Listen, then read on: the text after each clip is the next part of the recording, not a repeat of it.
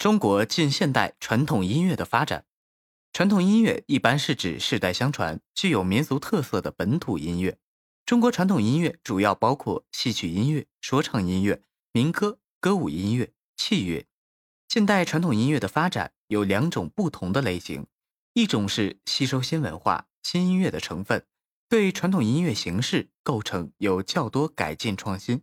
从而有较大发展者，如越剧、评剧等。一种是保持传统音乐原貌而基本没有改革者，如古琴音乐和一些传统乐器合奏音乐、宗教祭祀音乐等。这两种音乐中，前者有较大的社会影响，后者既未有大的发展，社会影响也小。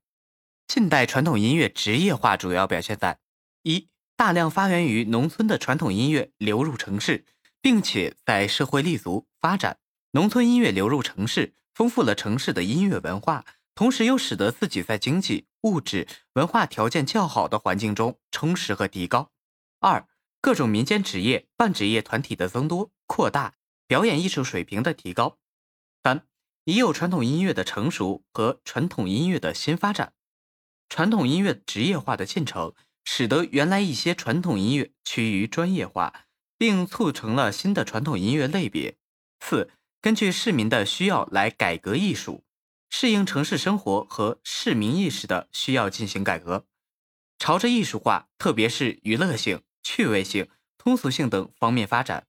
在表演主体方面，大量增加了女演员。五、吸收新文化成分，艺人主动学习、吸收新文化，